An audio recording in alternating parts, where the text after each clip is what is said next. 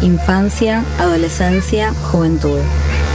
Categorías en disputa que definen etapas de la vida y con eso los discursos, las prácticas y políticas que giran a su alrededor. Categorías invisibilizadas y al mismo tiempo públicas y reguladas. Categorías en tensión entre la autonomía y el cuidado, entre la opresión y la creación de nuevos horizontes. Niñeces Libres es un podcast que nace de las muchas preguntas que nos surgen en torno a estas categorías y a nuestro trabajo cotidiano en Aula Vereda. Aula Vereda es un proyecto barrial de educación popular y una organización que se planta con las niñas para urdir colectivamente otros mundos posibles. Es ese círculo mágico donde la vida se piensa desde el diálogo intergeneracional con los interrogantes que van surgiendo al andar. Aula Vereda es Niñeces Libres. Trilce Radio. Bienvenidos todos a este nuevo episodio de Niñeces Libres. Hoy desde los derechos. Pero, ¿qué significa tener derechos? Identidad, intimidad, salud, educación, libertad, medio ambiente, vivienda, opinar y ser oídes. Más que algo que se posee, los derechos son una forma de legitimar el reclamo por una vida digna una forma de gritar que es urgente cambiar las cosas para que en cada rincón del país las niñas vivan de acuerdo a su deseo y sin pasar hambre. Protección, autonomía, cuidado, ejercicio, garantía, punibilidad. ¿Qué trecho hay desde las palabras hasta las acciones? En este capítulo nos preguntaremos por esas distancias que hay entre lo consagrado formalmente y la realidad cotidiana del pibis hoy, los efectos materiales de las leyes y las tensiones que se ponen en juego siempre que miramos al Estado y sus prácticas. Para darle cuerpo a estos conceptos y ubicarlos en sus contextos, invitamos a dos militantes históricas de los derechos de los pibis a que nos compartan sus miradas y que pensemos juntos cómo configuramos una legalidad donde quepan todos los mundos.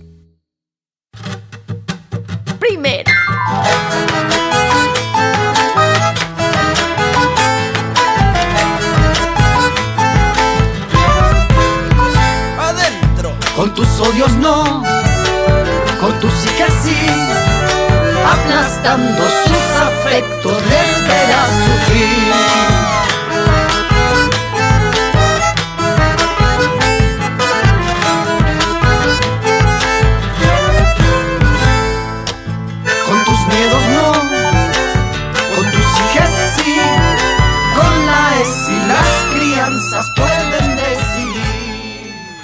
En este episodio con tus hijes Sí, de Sudor Marica, a quienes les agradecemos que nos hayan convidado su bella música para motorizar el pensamiento. Nos visitan Claudia Cesaroni y Marisa Graham. Claudia es abogada, magíster en criminología y cofundadora del CEPOC, desde donde viene haciendo las críticas más agudas al sistema carcelario y su deshumanización. En sus palabras se entrelazan militancia, vida trabajo y convicción, tejiendo lo que solo podemos interpretar como una ternura política hacia las más violentadas. Marisa también es abogada, especialista en niñez y hace décadas que la convocan para ocupar cargos ejecutivos y legislativos vinculados al tema. Así, llegó a ser la encargada de diseñar el plan de acción que forma parte de la Ley de Protección Integral de los Derechos de las Niñas, la famosa 26.061. Hoy Marisa es defensora nacional de niños, niñas y adolescentes, un puesto que asumió acompañada por un amplio abanico de organizaciones sociales y todo nuestro aguante. Ambas invitadas son parte del colectivo Argentina No Baja y se vienen ocupando, cada una a su manera, de que los derechos acumulados puedan ser efectivamente ejercidos por todas las niñas y jóvenes. Y en este sentido les preguntamos, ¿Cuáles son los principales obstáculos para que aún haya derechos incumplidos después de tantos años de la Convención Internacional y de la 26.061? Em, ¿Por qué no logramos que se cumplan los derechos de los chicos en tantos años, 30 años de la Convención, 15 años de la 26.061? A ver, yo creo que eh, no es la pregunta no es exactamente así. Eh, es cierto que nos costó mucho, eh, nos costó mucho llegar a la 26.061, pero yo creo que eh, en términos generales, y si uno lo puede, mirar esto en términos históricos, nosotros tuvimos algunos momentos de mucho auge y de mucha presencia en la agenda social y en la agenda política de los derechos de niños, niñas y adolescentes, y tuvimos otras largas etapas donde eh, los niños, las niñas y los adolescentes, y por ende también aquellas y aquellos que trabajan para, para, el cumplimiento de esos derechos, también desaparecen junto con ese sujeto con el cual con el cual, para el cual trabajan. Esto se explica por varias razones. Primero, este, yo diría, yo tengo un análisis hecho de, eh, sobre todo de la convención, y creo que la convención tuvo eh, tres, eh, tiene tres décadas y en cada una de sus décadas tuvo manifestaciones distintas. La década, la primera década de vigencia de la convención, recuerden ustedes, es en el año, son los 90.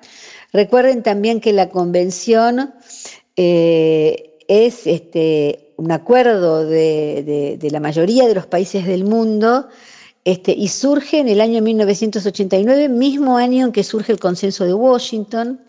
Y el consenso de Washington, que eran consejos este, hacia los estados, este, de cómo, de qué hacer justamente con la presencia o no del Estado y las políticas públicas. El consenso de Washington, eh, digamos, fue el contexto de ese texto. Yo siempre digo que las leyes son un texto en un contexto.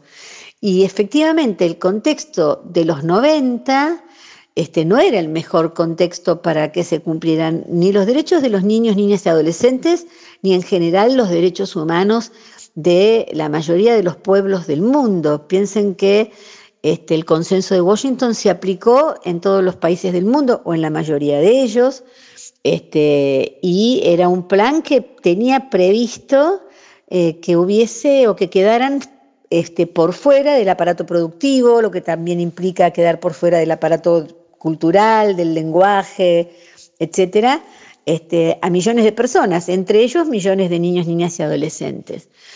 En la República Argentina eso se vio muy claramente en la época de los 90, si bien este, surgieron, a ver, este, la consigna que tomó la Argentina del primer gran neoliberalismo, hubo uno previo en la República Argentina, que fue en el 76 con Martínez de Oz, pero la consigna de los, 90, fue achicar el Estado, es agrandar la nación. Entonces, las políticas de ajuste, no lo digo solamente yo, lo dice también la observación general número 5 del Comité de los Derechos del Niño de Naciones Unidas, las políticas de ajuste afectan las condiciones materiales de niños, niñas y adolescentes y también afectan este, las condiciones simbólicas de, de las familias para sostener sus propias vidas y las vidas de sus niños, niñas y adolescentes. Después en la segunda década, que yo, la llamo la década de las, de las 26.000, de las leyes 26.000, es una década que cambia no solo la política económica, sino que también es la segunda década de la convención donde logramos en el 2005 la 26.061 y con sus más y sus menos, a mí me parece que el gran mérito que tiene la 26.061 es cambiar la institucionalidad, es decir, pasar de lo que nosotros llamamos el tutelarismo, el tutelarismo clásico perdón, a, a otra etapa, pero además de ese reconocimiento y ese salto cuantitativo y cualitativo que hace el 26.061, también desata una cantidad de leyes de reconocimiento de derechos, de ampliación de derechos, este, la Ley Nacional de Educación, la Ley de Financiamiento Educativo, la Ley de la Mayoría de Edad, etcétera, etcétera, etcétera. ¿Cuáles son los obstáculos? Los principales obstáculos, insisto, son es la pobreza en países como los nuestros. Eh, donde eh, vivimos en un corsi e recorsi, ¿no? Este, como las olas, a veces avanzamos mucho y retrocedemos.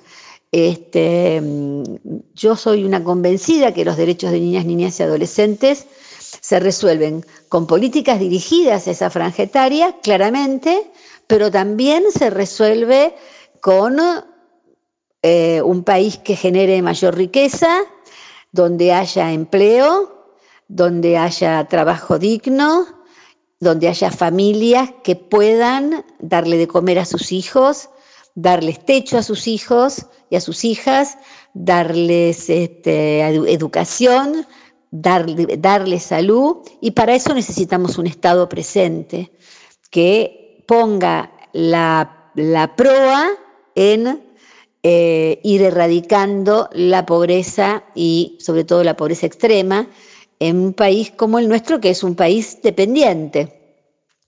Y también otras cuestiones que son culturales, no quiero extenderme tanto en, esta pregunta, pero también cuestiones culturales, ¿no?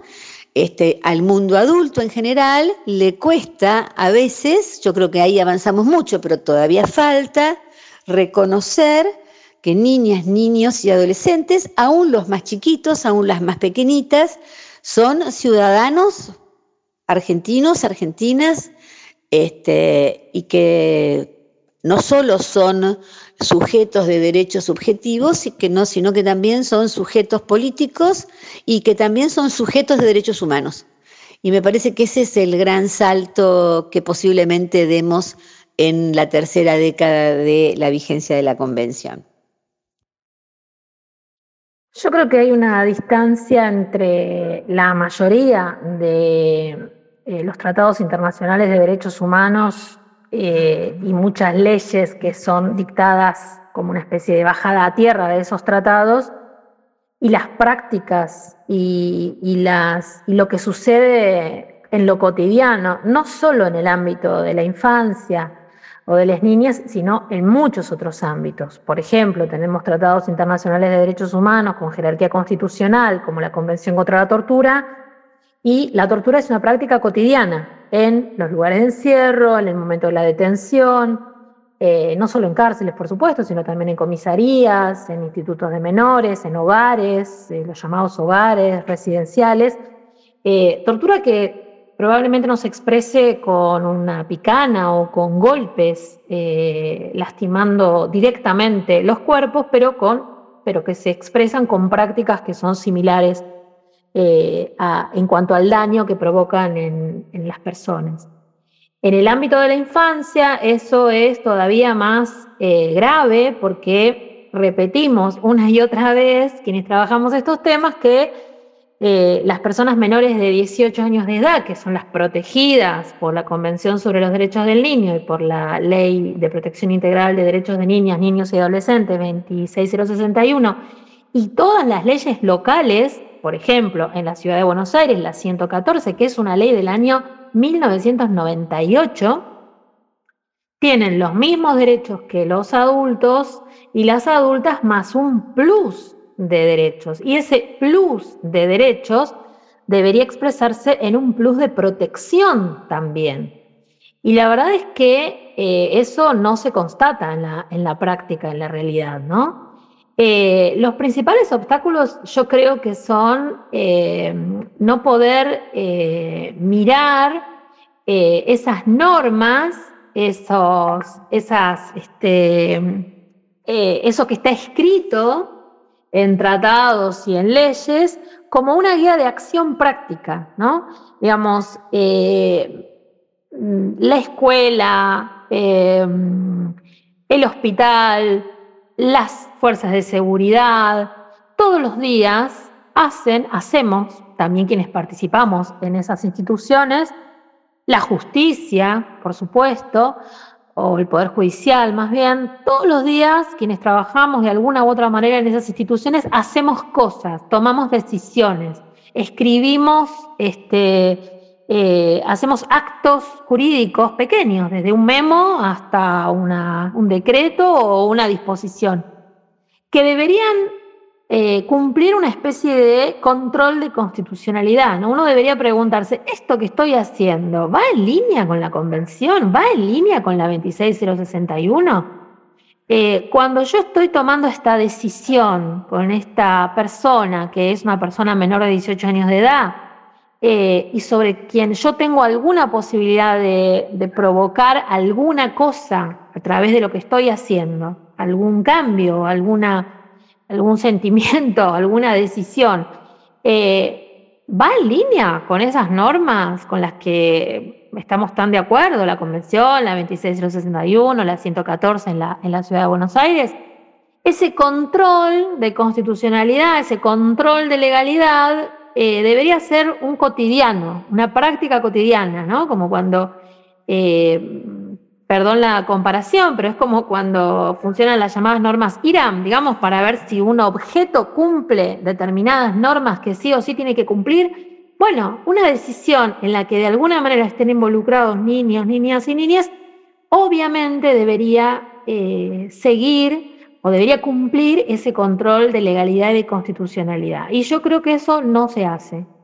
Eh, y me parece que ese es un gran obstáculo para que todo eso que está escrito no se haga, eh, no se ejecute, no se haga real.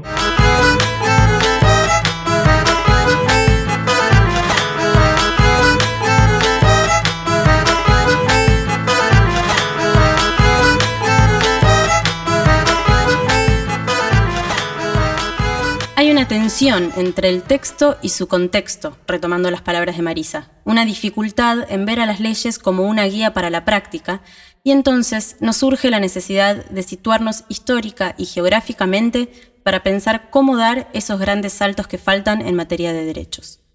Pero los contextos están habitados y conformados por personas que le ponen el cuerpo a esas transformaciones de forma cotidiana y colectiva, reclamando al Estado el cumplimiento de los derechos en la infancia e impulsando siempre a pulmón procesos de cambio que hoy se encuentran en marcha. En los últimos años hemos visto nacer en un intento por disminuir estos obstáculos y desigualdades muchas políticas estatales, y por eso queremos preguntarles ahora a Claudia y a Marisa qué políticas consideran que sí garantizan los derechos de las niñas hoy y cuáles otras podemos imaginar. Bueno, en Argentina tenemos eh, un sistema de protección, digamos, eh, asociado a, eh, por ejemplo, la asignación universal por hijo, las, asignaciones, las asignaciones familiares. hay un reconocimiento del derecho que tienen las personas menores de 18 años de edad a recibir, a ser parte del sistema de protección social eh, que tiene nuestro país. Eso me parece que es una, cuestión que, por supuesto, habría que extenderla aún más, habría que hacerla este, que alcance todavía con, mayor, eh, con mayor nivel de protección. Eh, y después me parece que nosotros tenemos también algo de lo que enorgullecernos, que es, a pesar de todo, nuestros niveles de educación de gestión estatal, ¿no? Porque eh, y lo pienso en el contexto de los países latinoamericanos, vecinos, eh, que nuestro sistema de, educación pública estatal, salvo Cuba, no hay ningún otro país de América Latina que me parece que haya logrado alcanzar esos niveles de expansión y de alcance del sistema de educación pública estatal. Quizá Uruguay también comparte esa, esa, esa, preocupación por el sistema de educación.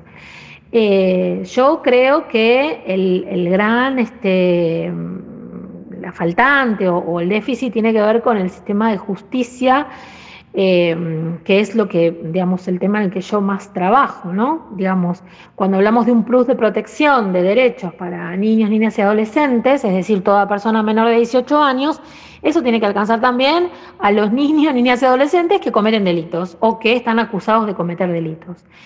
Eh, y a ese colectivo, aunque sea pequeño en comparación con la masa de, niños, niñas y adolescentes, eh, los tratamos muy mal. Los tratamos con una ley que está firmada por Videla y por Rodríguez Varela, su ministro de Justicia, es decir, por genocidas.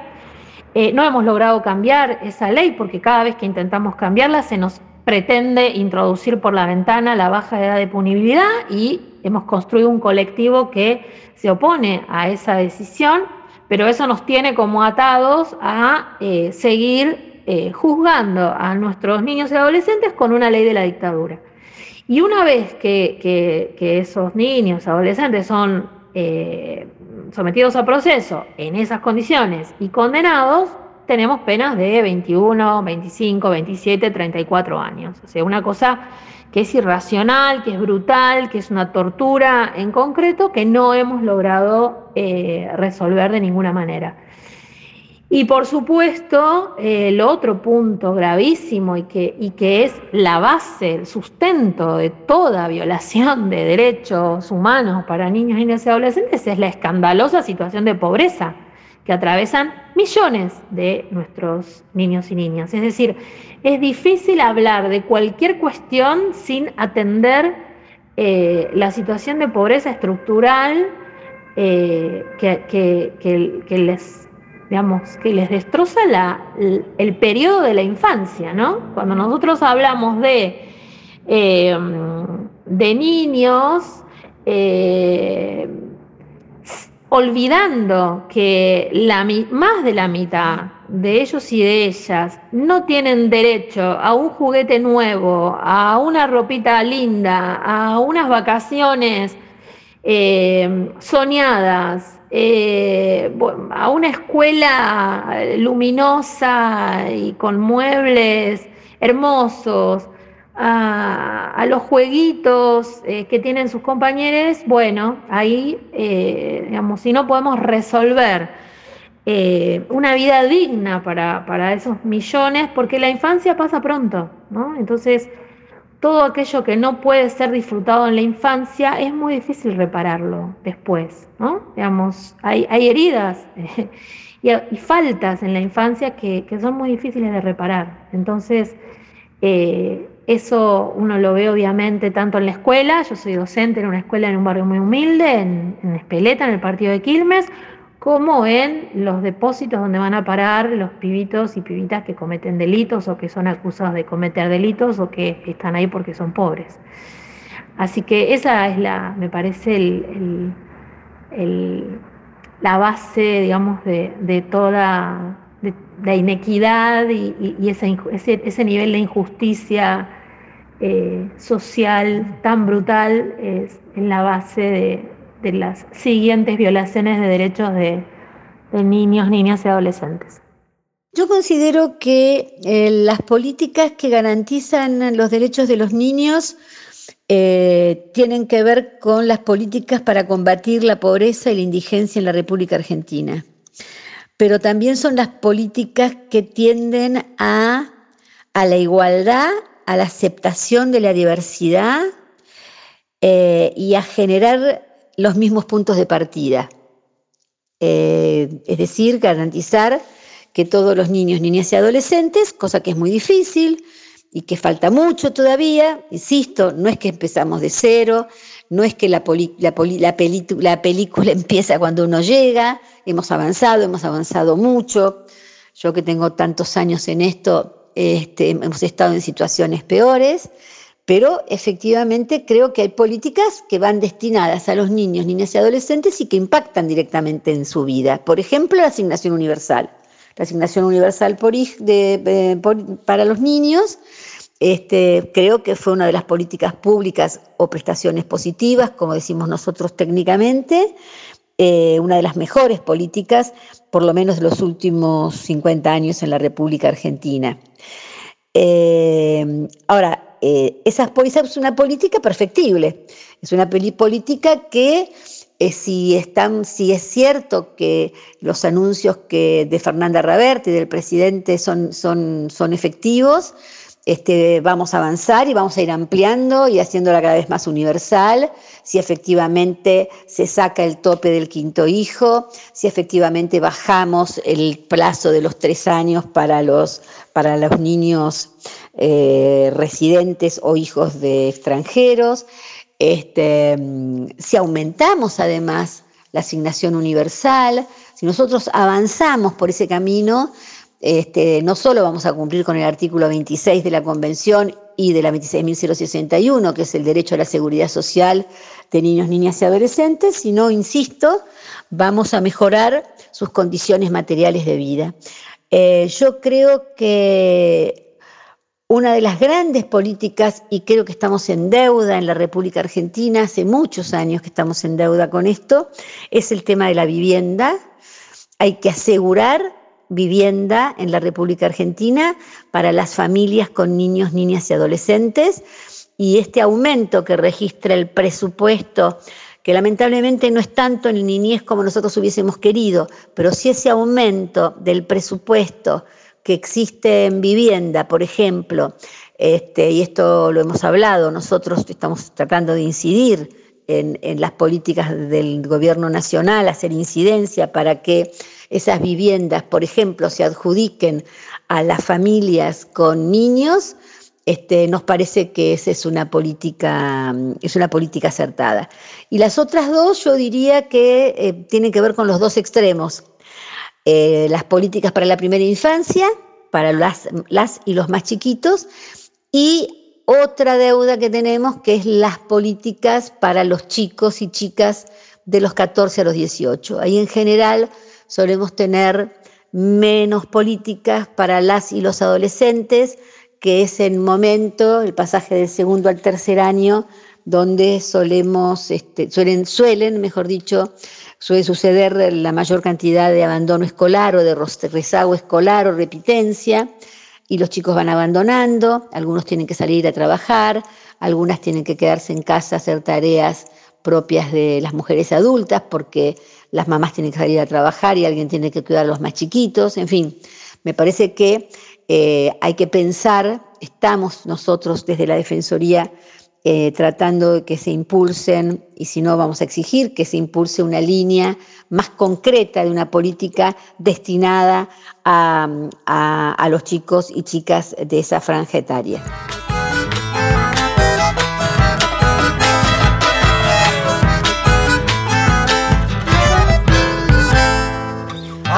Te preocupa el adoctrinamiento. ¿Quién le va a hablar a las chiques de consentimiento? A la niña que vos crees defender, le dictas cómo hay que amar desde antes de nacer. Alguien tiene que decir segunda.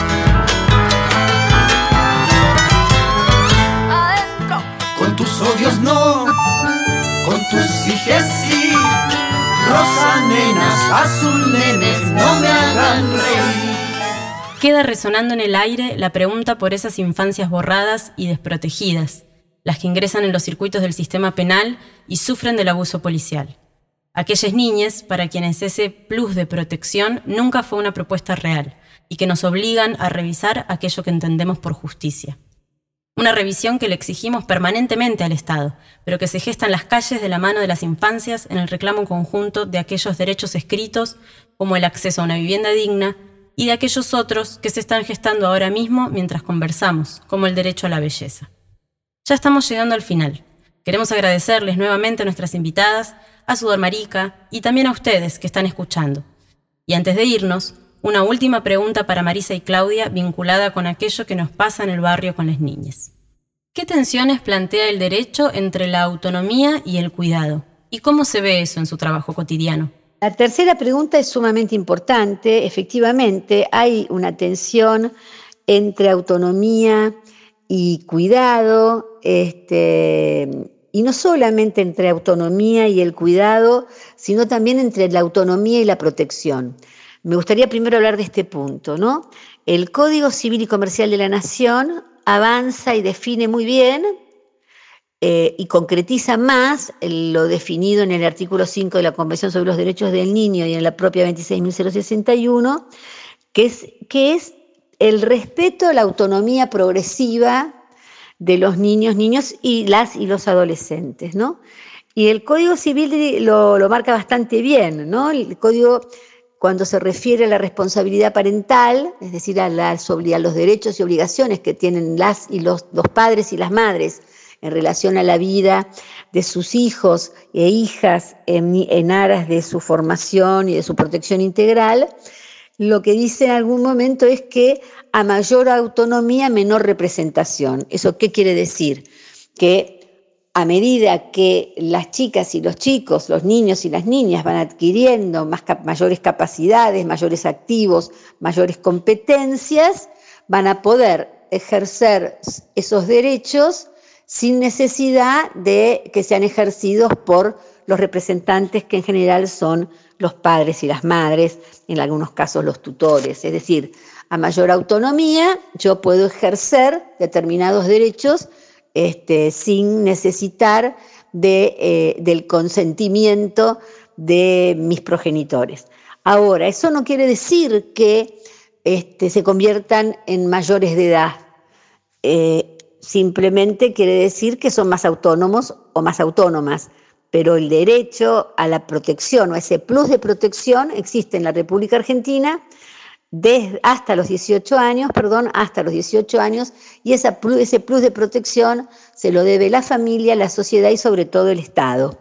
Y la atención en relación al cuidado de la niñez es que este, a veces no es tan sencillo este, identificar ese proceso de autonomía que no es uniforme, por eso está, bastante bien hablar de, más que de edades, de, em, de grados de madurez y también es bastante difícil definir eh, cuando hay un grado de madurez para una cosa y un grado de madurez para otra cosa. Es decir, yo puedo ser madura para determinadas cosas e inmadura para otras. Y eso también nos puede suceder a los adultos. Es decir, no cambia mucho la vida de un sujeto cuando tiene 18 eh, inmediatamente el día que, el, perdón, 17 años y el día que cumple los 18 se convierte en una persona plenamente capaz. Eh, es un proceso que se, va, que se va adquiriendo, me parece, que se va viviendo, y para eso, este, más que tensión con el cuidado eh, o, con los temas del cuidado, me parece que lo que hay que hacer es eh, que el cuidado y la crianza tengan en cuenta que es una etapa fundamental este, para, que, para, para criar y para cuidar niños y niñas que sean ciudadanos responsables, autónomos, libres, eh, que sepan y conscientes de sus derechos ciudadanos este, y conscientes también de, de, que en una sociedad también se depende, no solo depende de los derechos de uno, sino también de cómo, de cómo se respetan los derechos de los otros, ¿no? Esta famosa frase de que uno solo no se realiza si no se realiza el conjunto. Así que me parece que este, son cuestiones que, mm, muy interesantes para, para, debatir y que, y que, no bastan los cinco minutos. En realidad, en mi, en mi trabajo cotidiano, en este momento, desde la Defensoría, ese, eh, no, es una, no es una atención para la DEFE porque, porque la DEFE hoy tiene otra función, pero cuando he estado en otras funciones de gestión del Estado, en distintos niveles, provincia de Buenos Aires, Ciudad Autónoma de Buenos Aires, este, nación, ahí sí, ahí sí este, eh, se vive en una tensión permanente entre protección especial, autonomía y cuidado de la infancia. En mi trabajo, en nuestro trabajo particular, ahora desde la DF, desde otro lugar, este, estamos en un lugar donde nuestra obligación es velar porque se garanticen los derechos de niñas, niños y adolescentes. Este, y esa tensión es mucho menor a la tensión que, se, que uno puede sufrir este, cuando está en la gestión eh, este, de, un ejecutivo, por ejemplo, ¿no? en cualquiera de sus niveles. Eh, es muy interesante pensar esa tensión entre autonomía progresiva eh, y los deberes de cuidado que tenemos las personas adultas. A mí me cuesta sinceramente no pensarlo, quizá no sea la mejor metodología pensarlo así, pero me cuesta no pensarlo fuera de la propia práctica personal, eh, de mi modo de, haber sido madre de un bebé, de un, de un niño pequeño, de un puber, de un adolescente, y bueno, ya soy madre de un señor mayor. Este, y creo que esos pasos son, eh, siempre son, eh, a ver, eh, temblequeantes, ¿no? Siempre son con duda, siempre es difícil. Entonces, lo que creo es que las personas que tenemos a cargo de alguna manera a, a niñes necesitamos mucha ayuda para saber cómo eh, ir cuidando sin eh, limitar el crecimiento. Es muy difícil.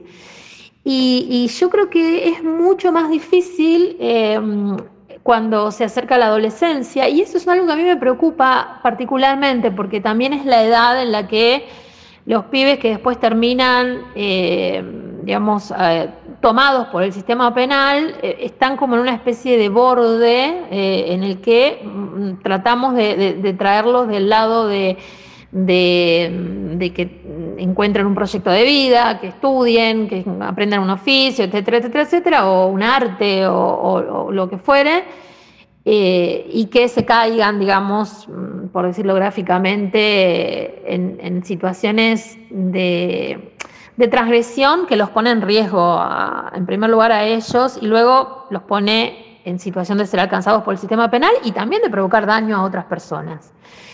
Em, y ese momento es muy difícil y yo creo que hay, hay una ausencia también del Estado en cuanto a no acompañar a las familias, sobre todo a las madres, porque la inmensa mayoría de los casos son madres que desesperadamente buscan ayuda para abordar los problemas de sus hijos, sobre todo de los hijos varones que eh, intentan independizarse, que no encuentran la manera, que acceden a niveles de consumo que les termina haciendo mucho daño, que quieren tener cosas que les es imposible tener y que en muchos casos después empiezan a incursionar en pequeños actos delictivos que pueden terminar en situaciones trágicas para ellos, insisto, o ellos como autores de, delitos contra otras personas. Entonces, a mí me parece que ese, ese pasaje de acompañar cuidando y, a su vez entender el acceso a niveles de autonomía eh, es muy difícil y que requiere el acompañamiento comunitario o el acompañamiento del Estado a través de sus organizaciones o instituciones, porque me parece que hay muchas veces una, digamos, se les enseña a las mamás cómo dar la teta, se les enseña cómo cambiar pañales, se no se enseña eh, que hay que llevar al bebé a la pediatra durante el primer año de vida una vez por mes, hay que darle tales vacunas, pero cuando el pibe la piba cumple 12 años, nadie te ayuda. Y creo que eso habría que, pensarlo mucho también desde las organizaciones sociales y comunitarias, ¿no? ese acompañamiento en la adolescencia, eh, que sea más eh, contenedor para toda la familia eh, y, que eso permitiría quizá un crecimiento y una autonomía más cuidada y más amorosa. Primero.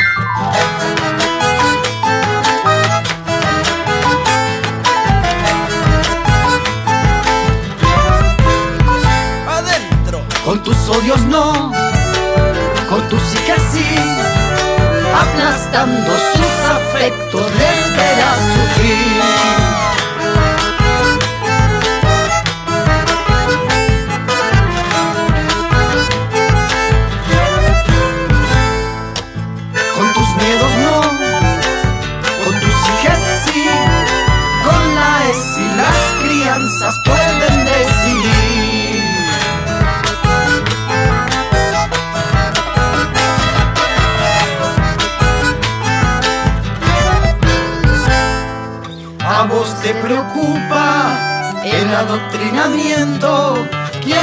¿Quién le va a hablar a las chiques de consentimiento? La niña que vos crees defender, le dictas cómo hay que amar desde antes de nacer.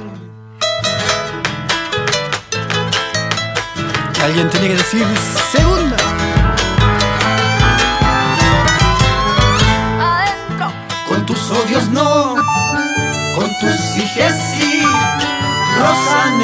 Nenas, azul nenes, no me hagan reír.